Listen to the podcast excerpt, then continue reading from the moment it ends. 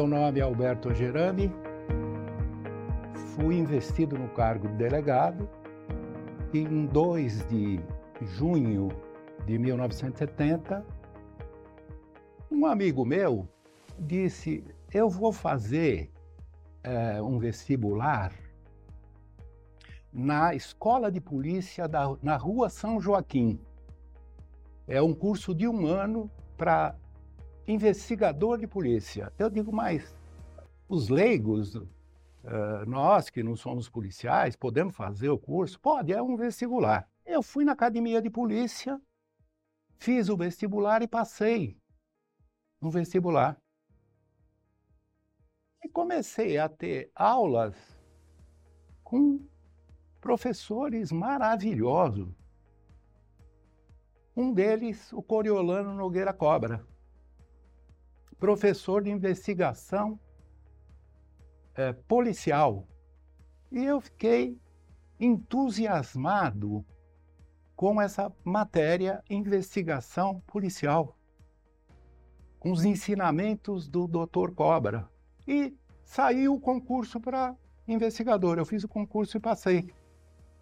A quem, quando eu passei e fui investido no cargo, eu fui recebido pelo Dr. Cobra, que era o delegado dos distritos aqui. Chamava-se Primeira Auxiliar. Hoje chama DECAP. Eu me apresentei e o doutor, com outros aprovados no concurso investigador, e o doutor Cobra recebia um por um. Quando ele me viu, puxa, você já foi meu aluno, não preciso te dar recomendação nenhuma. Aí passei por várias delegacias até que eu fui trabalhar na delegacia de capturas do DEIC. Principalmente, nós fazíamos o quê? Prendíamos, cumpríamos mandados de prisão. Aí eu me apresentei e o chefe dos investigadores disse: Você é jovem, você vai trabalhar com um investigador de polícia que é já está quase chegando à aposentadoria. Eu aprendi muito com esse meu colega. Ele era vocacionado para o cargo que ocupava. É, quando eu fiz o concurso para delegado, teve um evento né, de recebimento dos novos delegados, etc. E eu convidei esse colega que estava quase se aposentando. Falei: você tem que ir na quando eu receber, quando eu for investido no cargo. E ele foi. Quando nós saímos, ele me abraçou e falou: Que Deus abençoe o senhor, doutor Angerami. Eu digo: Você está me estranhando? Ele falou: Não. Agora o senhor é uma autoridade policial. E a autoridade é que. Eu falei: O que é autoridade? Ele falou: Autoridade é um servidor público que tem poder de decisão. E nós, investigadores, precisamos muito que os delegados usem do poder de decisão que têm. Para nós é uma grande segurança. Eu nunca mais esqueci dessas palavras. Ver o que é o delegado? É um agente público que tem o poder de decisão, tem que decidir. E a minha primeira delegacia foi na cidade de Nova Odessa, que fica perto de Americana. Era uma delegacia pacata e eu detectei que 30%, mais ou menos, das ocorrências, dos crimes praticados, tinham o componente álcool. A primeira coisa que eu fiz foi uma campanha permanente anti-alcoólica eu fazia as palestras no cinema, o único cinema do município. Então, o dono do cinema dizia: Puxa vida, o cinema só enche aqui quando tem o senhor falando, as pessoas que o senhor traz ou o filme do Mazzarotti. Eu digo: Poxa, sou recompensado com, essa, com esse pessoal vindo aqui enchendo o cinema. Muito bem, e essa postura fez com que eu ficasse conhecido no Brasil inteiro. Porque ex-alcoólatras, naquela época as drogas ilícitas não existiam praticamente. Né? em 70 era, era exceção aquele que usava drogas ilícitas. Então, pessoas que diziam: puxa, se todos os policiais, todos os delegados fizessem um trabalho como o senhor faz, seria muito bom. Eu fui alcoólatra, só hoje que eu estou vivendo porque eu vegetava, eu era uh, dependente químico do álcool, etc, etc, etc. Quando eu chegava aqui para almoçar ou jantar, vinha nas reuniões na capital, os colegas brincavam comigo. Puxa, esconde a bebida porque chegou um gerame, não pode. Ele, ele faz a campanha antialcoólica, esse e aquilo. Muito bem, eu tenho uh, coisas incríveis que aconteceram no meu período de divisionário, diretor da divisão do uh, DENARC, Departamento de Narcóticos, que é a divisão de prevenção e educação. Então lá eu tive a oportunidade de ver, eram os pais levando os filhos para uma uh, unidade policial com psiquiatra, psicólogos, assistentes sociais, etc., de pouco conhecimento da comunidade. Então, os pais chegavam: por que Deus está me dando esse castigo? Por que o meu filho? Um amigo íntimo, com muita dificuldade, ele me disse: Eu encontrei na calça jeans do meu filho maconha isso aqui é maconha. E eu falei, escuta, isso é seu? Ele falou, é, papai. Eu tenho um grupo, pessoal, usa maconha, mas é inofensivo.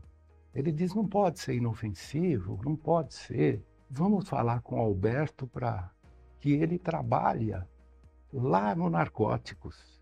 Ele estava abaladíssimo, porque ele quase teve infarto. Eu estou vendo, ele está muito pálido. Chamei o pai e disse: Olha, o seu filho quer ser ajudado e ele vai para uma comunidade terapêutica. Aí ele ficou três meses na unidade e eu disse: qualquer situação, você me telefona, que eu vou até o encontro. Por quê?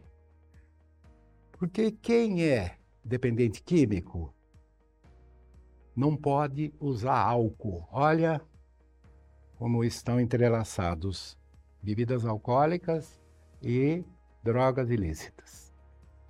Se ele usar bebida alcoólica porque ele está aborrecido, e isso aconteceu com ele, ele passou com uma moça que ele gostava demais, namorou, brigaram, etc. E passou com uma moça, ela está de braço dado com outro rapaz. Aí ele pegou, me ligou e falou: Ai, eu posso tomar uma cerveja, uma, um uísque e tal? Não, não pode. Por quê? Porque não dá o barato que se espera, corre na droga ilícita. Então existe esse elo entre álcool e drogas ilícitas. Isso é provado, provado. Ele ficou três meses, saiu. Eu digo agora, porque o indivíduo sai, ele vai para o mesmo habitat. O amigo dele que deu pela primeira vez quer dar de novo a cocaína ou vender a cocaína. Hoje, crack, né? É terrível, terrível. E sempre oriento as pessoas: se você usou drogas ilícitas, não use álcool. Mas eu também evoluí, né? E fui sendo promovido. Eu já era terceira classe quando eu fui ser o delegado operacional do antigo Degran. Eu que fazia rua com alguns investigadores. E a polícia civil, ela tem como incumbência precípua a apuração das infrações penais. Está na Constituição, compete às polícias civis, dirigidas por delegados de polícia, apurar infrações penais. Então, nós apuramos infrações penais, essa é a função mais importante que nós desempenhamos. Por quê? Porque nós teríamos que nos dedicar só a isso. Todo policial civil deveria ser um expert em investigação criminal. E os crimes graves nós temos que apurar mesmo para que não passe pela cabeça do criminoso que existe a impunidade.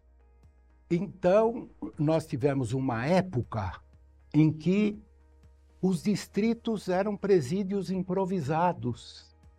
E o delegado, os investigadores, todo mundo tinha que cuidar do presídio e não cuidavam da apuração das infrações penais. Assim, o índice de esclarecimento de crimes caiu assustadoramente. Então, nós só podíamos fazer o quê? Criticar os governos responsáveis. E é o que eu fiz de dizer: os governos são irresponsáveis. É por isso que nós estamos com essa, com essa onda de criminalidade tão grande, porque eles perderam a vergonha em razão desse problema que aconteceu no Brasil inteiro. Aconteceu no Brasil inteiro.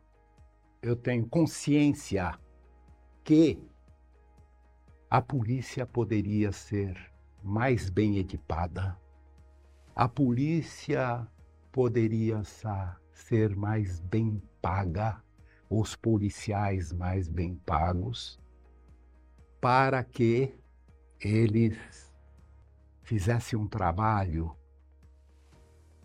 mais eficaz. É, eu, eu sempre fui professor, porque nós só podemos desempenhar uma atividade paralela no campo do ensino ou difusão cultural. É, Para sustentar minha família, eu precisava uh, lecionar. Se o policial tivesse um salário digno, ele ia se dedicar mais. Eu vejo o pessoal fazendo bico por aí. Eu tive a oportunidade de fazer concurso para juiz e muitas possibilidades de passar no concurso. Mas eu digo não, eu sou vocacionado para ser delegado de polícia. Eu vou ficar porque eu ganhava X de aposentadoria. Em 2010, quando eu me aposentei, era X. Agora eu estou ganhando menos R$ 1.500, passados 12 anos. E aí eu pergunto para os detentores do poder: os remédios não tiveram reajustes nesse período de 12 anos? Alimentação, IPVA, IPTU, ah, enfim, conta de luz, conta de água. Por isso que nós estamos numa guerra, por isso que nós somos guerreiros. Porque nós não podemos mais suportar essa postura dos detentores de poder com a nossa polícia civil. Não podemos aceitar. Nós temos que reagir, estamos reagindo.